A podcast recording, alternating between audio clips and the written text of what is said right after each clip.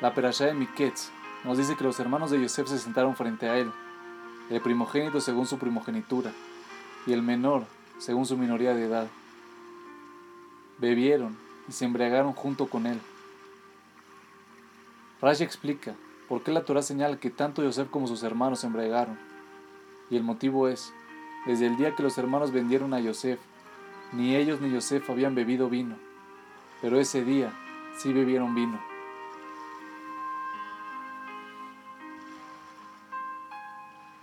¿Y por qué ni los hermanos de Yosef, ni Yosef mismo, habían bebido vino durante todos los años que transcurrieron, desde la venta de Yosef hasta ese día que se reencontraron?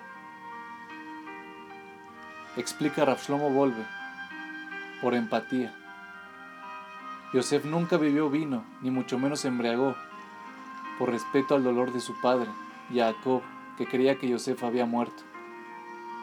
Del mismo modo, sus hermanos tampoco bebieron vino ni se embriagaron, por respeto al dolor de su padre de verse separado de Yosef.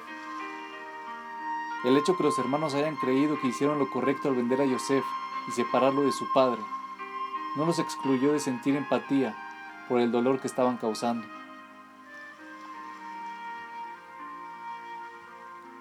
Existe una idea similar en las leyes del Sanedrín cuando un tribunal debía aplicar la pena capital a una persona que lo merecía. Aún así, debían ayunar ese día para sentir un poco del dolor de la persona que estaban juzgando.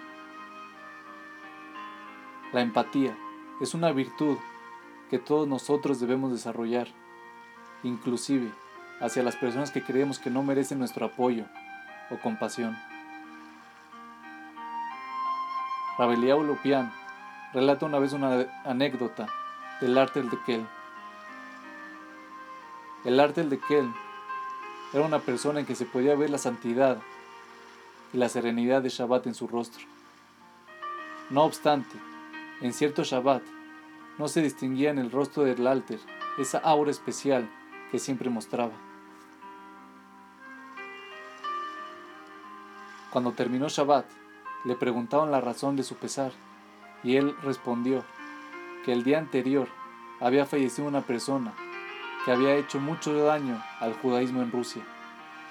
Y dijo el alter, ¿quién puede imaginarse el dolor que su alma sufre ahora que se dio cuenta que todos sus esfuerzos fueron en vano?